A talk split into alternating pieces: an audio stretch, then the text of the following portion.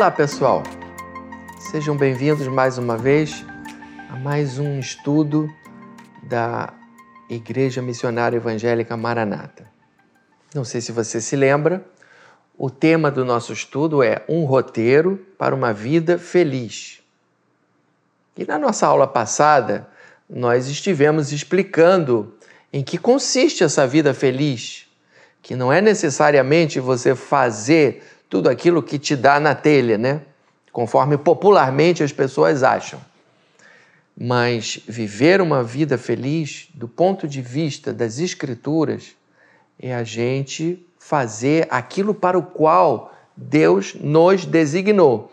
E para a gente ajustar a nossa, os nossos desígnios com os desígnios de Deus, é preciso a gente obedecer os mandamentos que ele deixou registrados na palavra dele. Então, não se pode falar em viver uma vida feliz ignorando os mandamentos. Tudo isso nós falamos na aula passada e hoje nós vamos entrar então nesses num, num estudo mais aprofundado dos mandamentos propriamente ditos. Ignorar os mandamentos do Senhor é como você comprar um aparelho ou comprar um automóvel e você não lê o um manual de instruções. Eu não sei você, mas quando eu compro um automóvel, eu leio todo o manual de instruções. E aí eu sei direitinho como as coisas funcionam dentro daquele carro. Não sei você, mas eu faço assim. E assim, meu irmão, minha irmã, se você deseja ser feliz, é necessário você não somente conhecer, mas você entender os mandamentos que Deus deixou na sua palavra. E de todos esses mandamentos que ele deixou, eu creio que os dez mandamentos são, assim, um roteirinho básico que diz respeito àquilo que nós chamamos de lei moral de Deus. E conforme nós vamos ver no nosso estudo de hoje, essa lei moral, ela está repetida no Novo Testamento, nas palavras e ensinamentos de Jesus e também no ensinamento dos apóstolos. Muito bem, na aula passada nós também fizemos cinco considerações introdutórias, que são que o ser humano foi criado para ser teônomo e não autônomo. Autonomia é uma coisa muito bonita no, nos dias de hoje, no mundo moderno, mas do ponto de vista do nosso relacionamento com Deus, com o nosso Criador, ele se agrada que nós sejamos dependentes dele. E é preciso você considerar isso. O ser humano foi criado para ser teônomo e não autônomo. Segundo, para o ser humano não regenerado, a obediência aos mandamentos suscita aversão, ojeriza. Terceiro, para o ser humano regenerado, a obediência aos mandamentos é necessidade e prazer. E eu dei o exemplo aqui, não sei se você se lembra, na aula passada, da comida, que ao mesmo tempo é necessidade e prazer. E citei aqui a palavra de Jesus quando ele diz: A minha comida é fazer a vontade do Pai e realizar a sua obra. E quarta consideração introdutória é que alguns mandamentos são histórica e culturalmente condicionados. E eu falei aqui das leis políticas, das leis cerimoniais e falei também das leis morais, a qual pertence, a lei moral pertencem os dez mandamentos.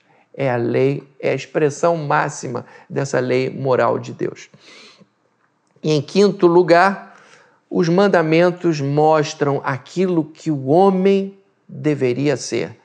Não exatamente o que Deus é. Se você quer saber quem Deus é, olhe para a pessoa de nosso Senhor e Salvador Jesus Cristo. Mas se você quer saber como o ser humano deveria ser, olhe então para os mandamentos. Os mandamentos retratam direitinho como Deus gostaria que o ser humano fosse. Muito bem, vamos então dar início. Agora sim, nós já podemos mergulhar no assunto e vamos abordar o primeiro mandamento que diz o seguinte: Não terás outros deuses diante de mim. Se você tem a sua Bíblia aí aberta, isso está no livro de Êxodo, capítulo 20, versículo 3. Mas antes da gente dar esse primeiro mergulho, vamos fazer uma oração? Convido você a fechar os seus olhos e vamos falar com o nosso Pai. Senhor, nós estamos aqui meditando na tua palavra. E o Senhor gosta que os teus filhos meditem na tua palavra. Meditar na tua palavra é algo prazeroso e é algo necessário. Por isso que o salmista diz que a palavra é lâmpada para os seus pés. Não se pode caminhar na escuridão sem uma lâmpada. E é por isso também que o salmista diz que ele tem muito prazer em obedecer à tua lei. Por isso, Senhor, nesse momento eu te peço que o Senhor abra o entendimento de cada um dos meus ouvintes para que ele seja despertado a ter prazer nos teus mandamentos, entendê-los e obedecê-los. É o que eu te peço em nome de Jesus. Amém. E você diga amém aí na sua casa. Muito bem. Então vamos lá. Primeiro mandamento: não terás outros deuses diante de mim. Se você se lembra da aula passada, eu disse que cada um desses mandamentos tem o propósito de proteger ou salvaguardar alguma coisa que é muito importante aos olhos do Senhor. E esse primeiro movimento, ele tem o propósito de proteger duas coisas: a unidade e a unicidade de Deus. Que, que isso quer dizer? Que Deus é uno e que Deus é único. Ele é uno, ou seja, ele é uno, não existe outro Deus, e ele é único. Conforme eu disse na aula passada também, esses mandamentos, aliás, com exceção de um, estão todos repetidos nos ensinamentos de Jesus e dos apóstolos. Então eu, eu vou sempre falar do propósito do mandamento e eu vou dar algumas citações do Novo, do Novo Testamento em que esse mandamento é repetido, ora através dos ensinamentos do Senhor, ora através do ensinamento dos apóstolos. Então vamos lá. Não terás outros deuses de, diante de mim. Olha o que disse o Senhor Jesus. Retira-te, Satanás, porque está escrito: ao Senhor teu Deus adorarás e só a ele darás culto. Ou seja, não terás outros deuses diante de mim. Só a ele darás culto. Quando Satanás tentou ao Senhor Jesus, pretendendo que Jesus ia se dobra, dobrar os seus joelhos diante dele, o Senhor Jesus respondeu com a palavra e disse: Só a Ele, só o Senhor teu Deus adorarás e só a Ele darás culto. Outra citação, lá em 1 Coríntios 8,4, diz o seguinte: Sabemos que o ídolo não é nada no mundo e que há um só Deus. Palavras do apóstolo Paulo. Então, o ídolo não é nada no mundo e há um só Deus. Não terás outros deuses diante de mim. Perceba como aquilo que está no Velho é repetido lá no Novo Testamento. Outra citação, também do apóstolo Paulo. Porque há um só Deus e um só mediador entre Deus e os homens, Cristo Jesus, homem. Então, um só Deus. Não terás outros deuses diante de mim. Deus é único e não há outros deuses além dele. Por essa mesma razão, pelo fato dele ser único, é verdade que é uma unidade composta, é uma trindade, mas isso é um outro assunto que nós vamos deixar de lado. Não vamos não temos tempo, condições de sair do nosso assunto e falar sobre a Trindade. Uma unidade composta, mas é uma unidade. E isso é uma verdade que você tem que aceitar pela fé. Porque normalmente um mais um mais um é igual a três. Mas aqui nesse caso é 1 mais 1 mais 1 igual a 1. O meu professor de teologia no seminário falava assim: tira o sinal de adição e coloca o sinal de multiplicação. 1 vezes 1 vezes 1 igual a 1. Então, resolvemos o problema. Mas é preciso aceitar pela fé que Deus é um, uma unidade composta. Vamos lá. É... Pelo fato de Deus ser um, ele não ele não dá a sua glória, ele não concede a sua glória a outrem. E ele exige lealdade e exclusividade, porque ele é um e ele é único. Ele podia ser um e não ser único.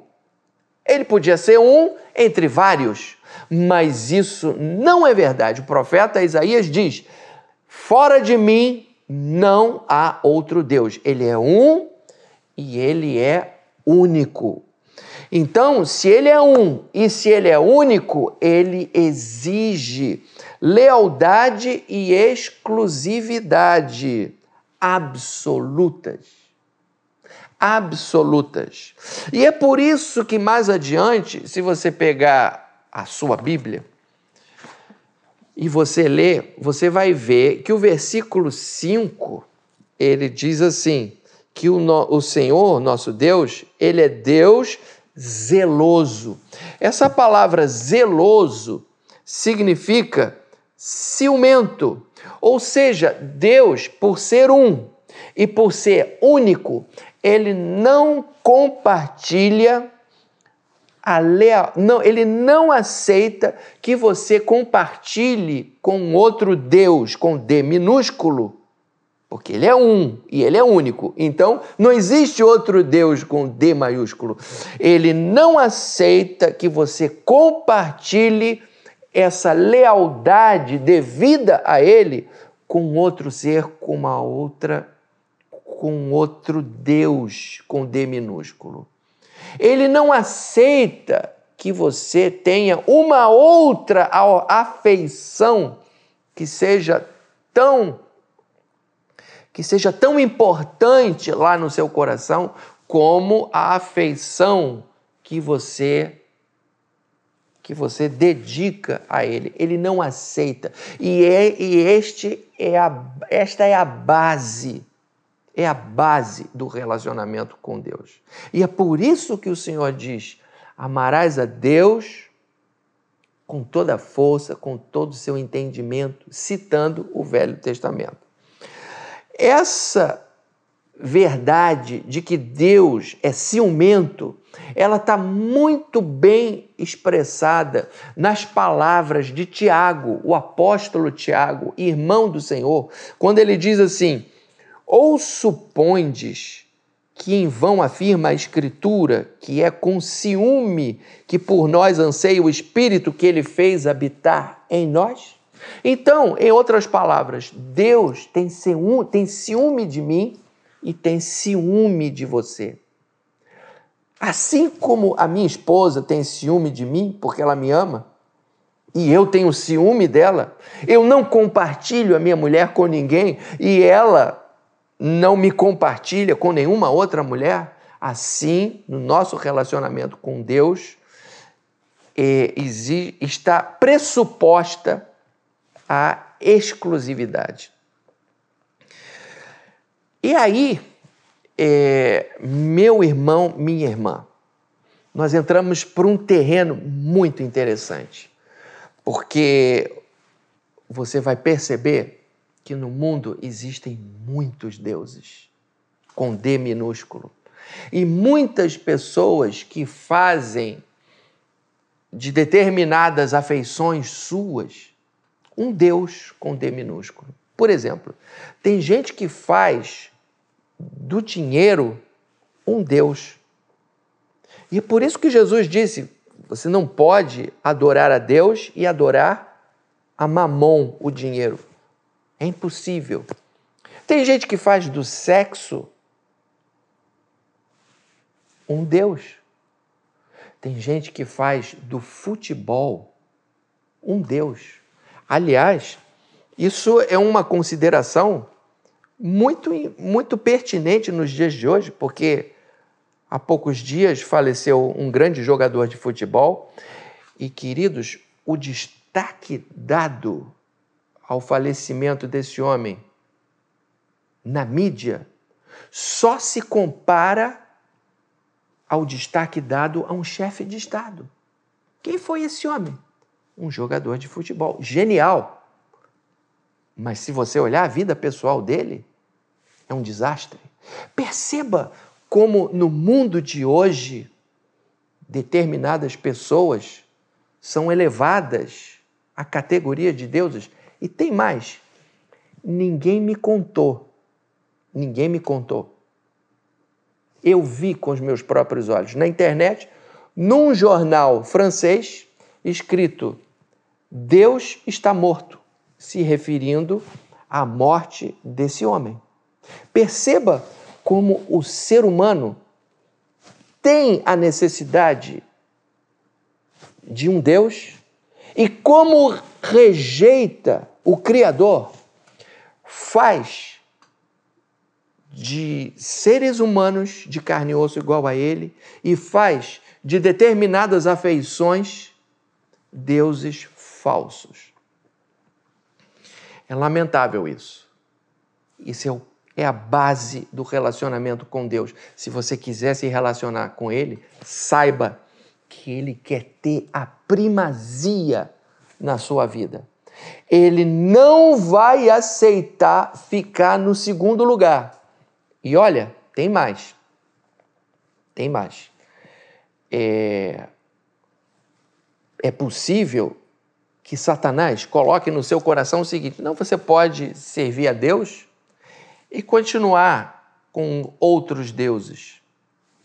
Não caia nessa, porque o Senhor, ele não aceita a mistura, porque ele é santo. E santo é aquilo que não se mistura, é aquilo que é puro, completamente puro e não aceita mistura.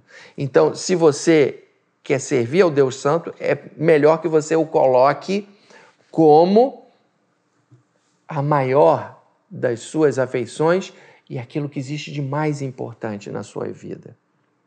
Tá ok? É meio difícil de aceitar isso, né?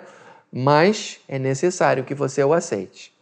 Vamos passar para o segundo mandamento. O segundo mandamento, que é semelhante ao primeiro, diz o seguinte: Não farás para ti imagem de escultura. E no versículo seguinte diz assim: não te encurvarás a elas, nem as servirás. Qual é o propósito desse mandamento? Eu falei que eu ia seguir um roteiro, falar o propósito, depois falar as citações do Novo Testamento. Qual é o propósito? O propósito é proteger a espiritualidade de Deus. Deus é espírito. Deus não pode ser colocado numa caixinha de fósforo. Deus é espírito. E este é um mandamento que também está repetido amplamente no Novo Testamento. Quando, por exemplo, o apóstolo João, ele diz assim: "Filhinhos, guardai-vos dos ídolos". Ou quando o apóstolo Paulo diz assim: "Amados, fugi da idolatria". Ou então, quando Paulo diz assim, lá na segunda epístola aos Coríntios, ele diz assim: Que ligação há entre o santuário de Deus e os ídolos?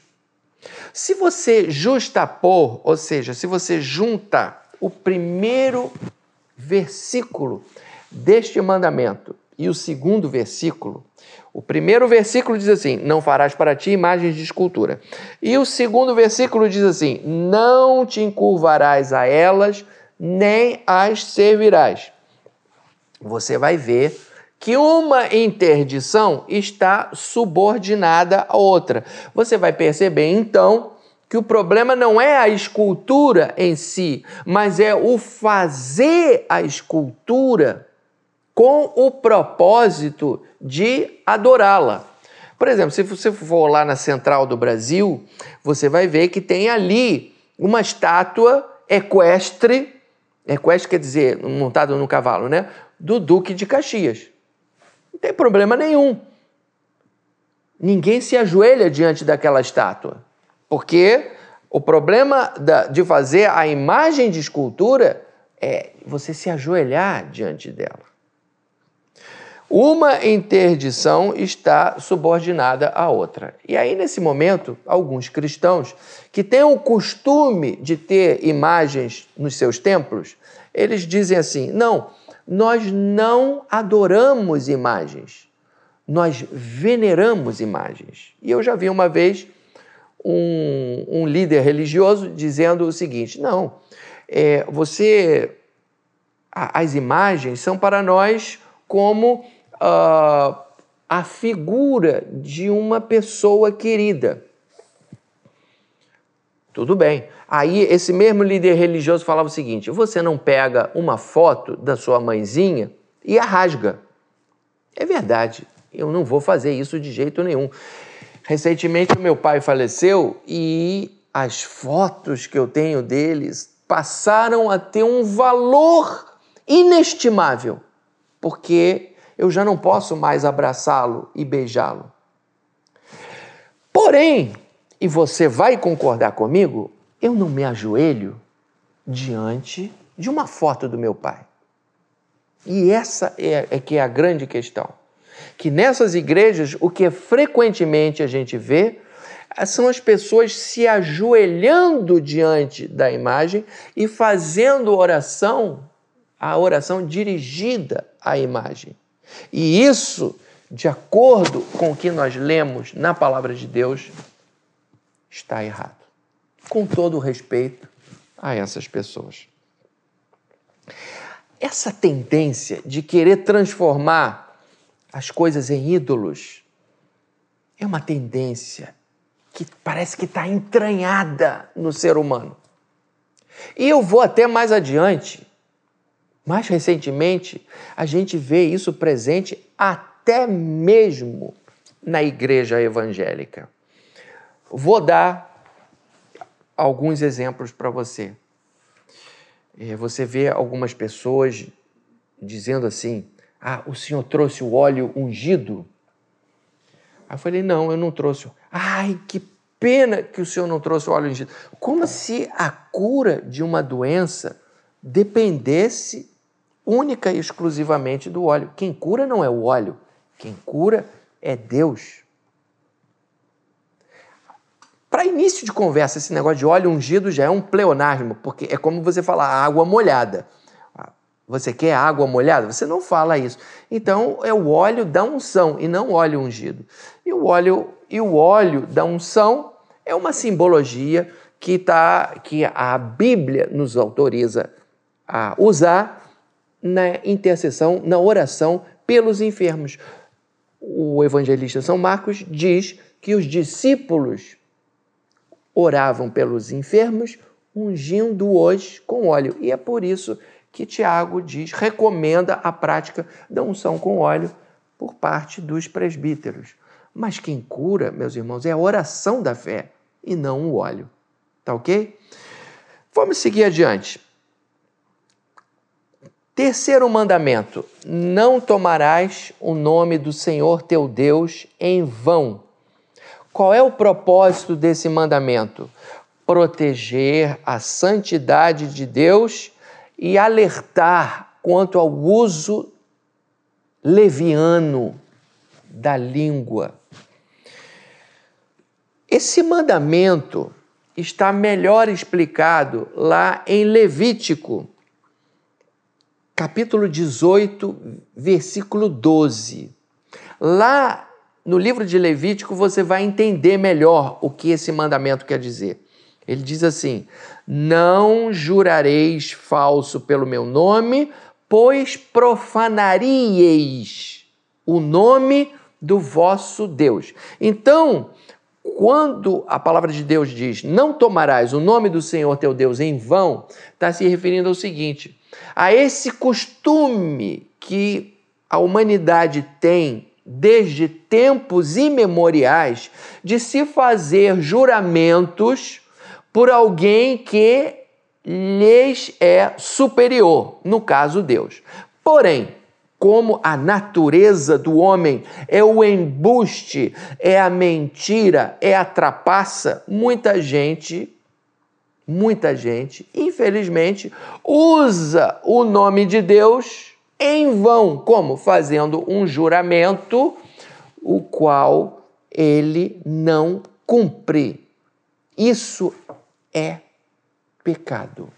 Você prometeu uma coisa, você prometer que vai fazer uma coisa e não cumprir, isso é pecado. Se a gente diz que vai fazer uma coisa e não faz, isso é pecado. E Deus vai cobrar isso de mim e vai cobrar isso de você. Portanto, o propósito desse mandamento é proteger a santidade do nome de Deus e alertar quanto ao uso da língua. Existem várias citações desse mandamento é, no Novo Testamento. Várias citações, não, menções. É, Jesus ele disse assim: Eu, porém, vos digo, de modo algum jureis nem pelo céu, por ser o trono de Deus, nem pela terra, por ser o estrado dos seus pés, nem por Jerusalém, por ser a cidade do grande rei. Por que Jesus alerta para que a gente não faça juramento? Porque existe uma tendência no ser humano a não cumprir o juramento. E isso é pecado principalmente quando se envolve o nome de Deus ali no negócio. É, Tiago, ele diz o seguinte: acima de tudo, porém, meus irmãos, não jureis nem pelo céu, nem pela terra, nem por qualquer outro voto. Antes seja o vosso sim, sim, e o vosso não, não, para não cairdes em juízos. Por que as Escrituras demonstram tanto cuidado com o nome de Deus. Por quê? Porque o nome de Deus, meu irmão e minha irmã, não é meramente um título. O nome de Deus indica a palavra através da qual ele se faz conhecido. E o nome de Deus indica também o caráter de Deus.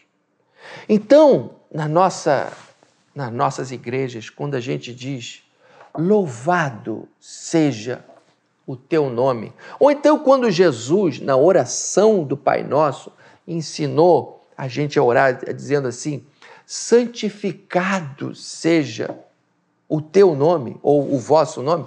Irmãos, é como se a gente estivesse dizendo: santificado seja o teu caráter.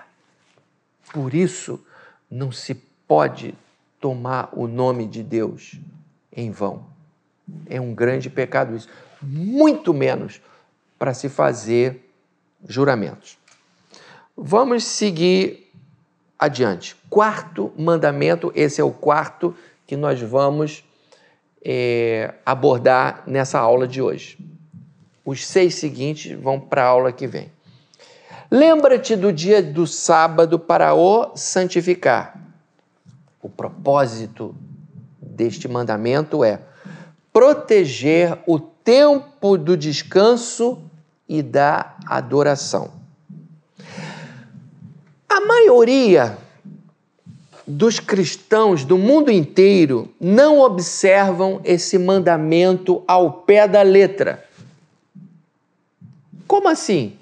A prova disso é que em todo o Ocidente, o dia de descanso não é o sábado, e sim o domingo. O único país em que o dia de descanso é o sábado e não domingo, que eu saiba, é Israel. Por que, que nós não guardamos o sábado? Eu vou dar. Existem inúmeras razões pelas quais os cristãos não a maioria dos cristãos não guarda o sábado. Eu vou te dar apenas três razões. A primeira delas é que o mandamento da guarda do sábado não está repetido, ou melhor, não está mencionado no Novo Testamento. Você perceba que todos os mandamentos que eu falei estão amplamente, vastamente mencionados no Novo Testamento, menos a guarda do sábado. Esse é o primeiro motivo. O segundo motivo é que o Novo Testamento mostra que desde o século I, ou seja, não foi uma invenção da Igreja Católica na Idade Média, na, na, na Idade Média, desculpe, negativo, nada disso. Desde o século I, os cristãos já se reuniam aos sábados. E as Escrituras falam isso. E a terceira razão é que a guarda do sábado não está gravada na consciência moral do homem, mas sim na sua natureza física. O homem tem necessidade de descansar, não por uma questão moral, mas por uma questão física. Então, Principalmente por essas três razões, existem várias outras, mas eu não posso me alongar aqui. Nós, cristãos, não guardamos o dia de sábado e guardamos sim o domingo. O espírito do mandamento, esse sim nós podemos guardar. E qual é o espírito do mandamento? É conservar a correta proporção de tempo entre o trabalho e o descanso. Isso sim é bacana, isso é maravilhoso e quem obedece a esse mandamento está desfrutando de uma, uma fonte de alegria e de prazer. Conservar a correta proporção de tempo entre o trabalho e o descanso. E eu iria até um pouquinho mais adiante. Nesse tempo de descanso, você precisa conservar a correta proporção entre atividade secular e adoração. Então, para que, que serve o sábado? Eu tive alguns anos atrás em Israel. Lá em Israel, conforme eu falei, é o país em que se guarda o sábado, né? Então, a partir na, na sexta-feira, a partir de uma determinada hora, você já não encontra mais ônibus, você não encontra mais táxi. Você vai perceber que os elevadores param em todos os andares para que a pessoa não tenha o trabalho de apertar o botão as portas dos prédios ficam completamente abertas para que a pessoa não tenha que usar o interfone e as luzes dentro das casas estão sempre acesas para que a pessoa não tenha o trabalho de apertar o interruptor e acender a luz. Eu pergunto para você, será que isso não é um pouco exagerado? Eu, eu com todo o respeito aos judeus, mas eu acho isso um grande exagero. Na verdade, o, o espírito do mandamento é que o ser humano tenha um descanso para todo o trabalho extenuante que ele realiza durante seis dias da semana. A nossa natureza física precisa disso. Então, o sábado, para mim, é o dia em que você adora Deus junto com seus irmãos na igreja. É o dia em que você descansa, em que você brinca com seus filhos ou com seus netos, você senta no chão, você leva as suas crianças no parquinho, porque no dia da semana você não tem tempo para fazer isso. É o dia em que você dá aquela cochilada bacana depois do almoço. É o dia em que você namora o seu marido ou que você namora a sua esposa, porque no, durante os dias da semana não tem nem tempo para isso. Então, o sábado, aliás, para os judeus, o sexo, a prática do sexo no sábado é uma mitzvah, é uma, é uma das mitzvot do sábado. O, sujeito tem que fazer a esposa dele feliz. É uma das mitzvot do Shabat, fazer a esposa feliz. Então, esse aqui é o espírito do mandamento. Se você é trabalhador, no domingo, esqueça das suas obrigações de trabalho. Se você é estudante, esqueça das coisas do seu estudo. Se você é dona de casa, se esqueça de limpar a casa. Não é dia para isso. Então, esse é o espírito da guarda do sábado e nós podemos praticar o espírito do mandamento no domingo, que foi o dia em que o Senhor ressuscitou.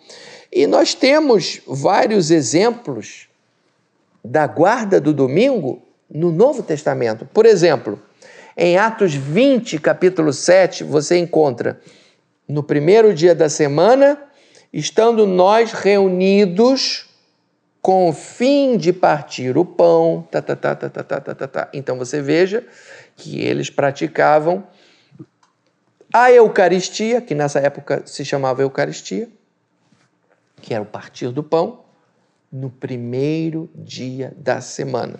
Atos 20, capítulo 7. Lá em 1 Coríntios 16, 2, diz assim: No primeiro dia da semana, cada um de vós ponha de parte conforme a sua prosperidade e vá juntando para que não se façam coletas quando eu for. Ou seja, coletas para as pessoas necessitadas em 1 Coríntios 16, 2, se diz que era no primeiro dia da semana. E um versículo que eu acho maravilhoso é Apocalipse 1, 10, que diz assim: Achei-me em espírito no dia do Senhor e ouvi por detrás de mim uma grande voz como de trombeta. A maioria dos estudiosos concorda que esse dia do Senhor, do qual ao qual se refere o apóstolo São João, é Dominus Dei é o dia do Senhor, é o domingo. Então você vê que já desde a época do, dos apóstolos, o dia do domingo, o primeiro dia da semana, já era um dia de adoração, já era um dia de ter comunhão com os irmãos, era, já era um dia de adoração, de, de, de praticar a, a coleta e adoração ao Senhor. Dito isso, meus irmãos, é, eu gostaria então de agradecer de você estar me ouvindo até aqui. Se você me ouviu até aqui é porque você gostou do que eu falei. Eu te agradeço por isso e eu quero te exortar, te encorajar a levar bem a sério aquilo que os mandamentos de Deus falam, para que você tenha uma vida muito feliz. Que Deus te abençoe e te faça feliz obedecendo os mandamentos que ele deixou para você. E na nossa próxima aula, nós vamos então ver os seis mandamentos da outra tábua, porque são duas tábuas, os mandamentos que regem o relacionamento do homem com seu próximo. Que Deus te abençoe.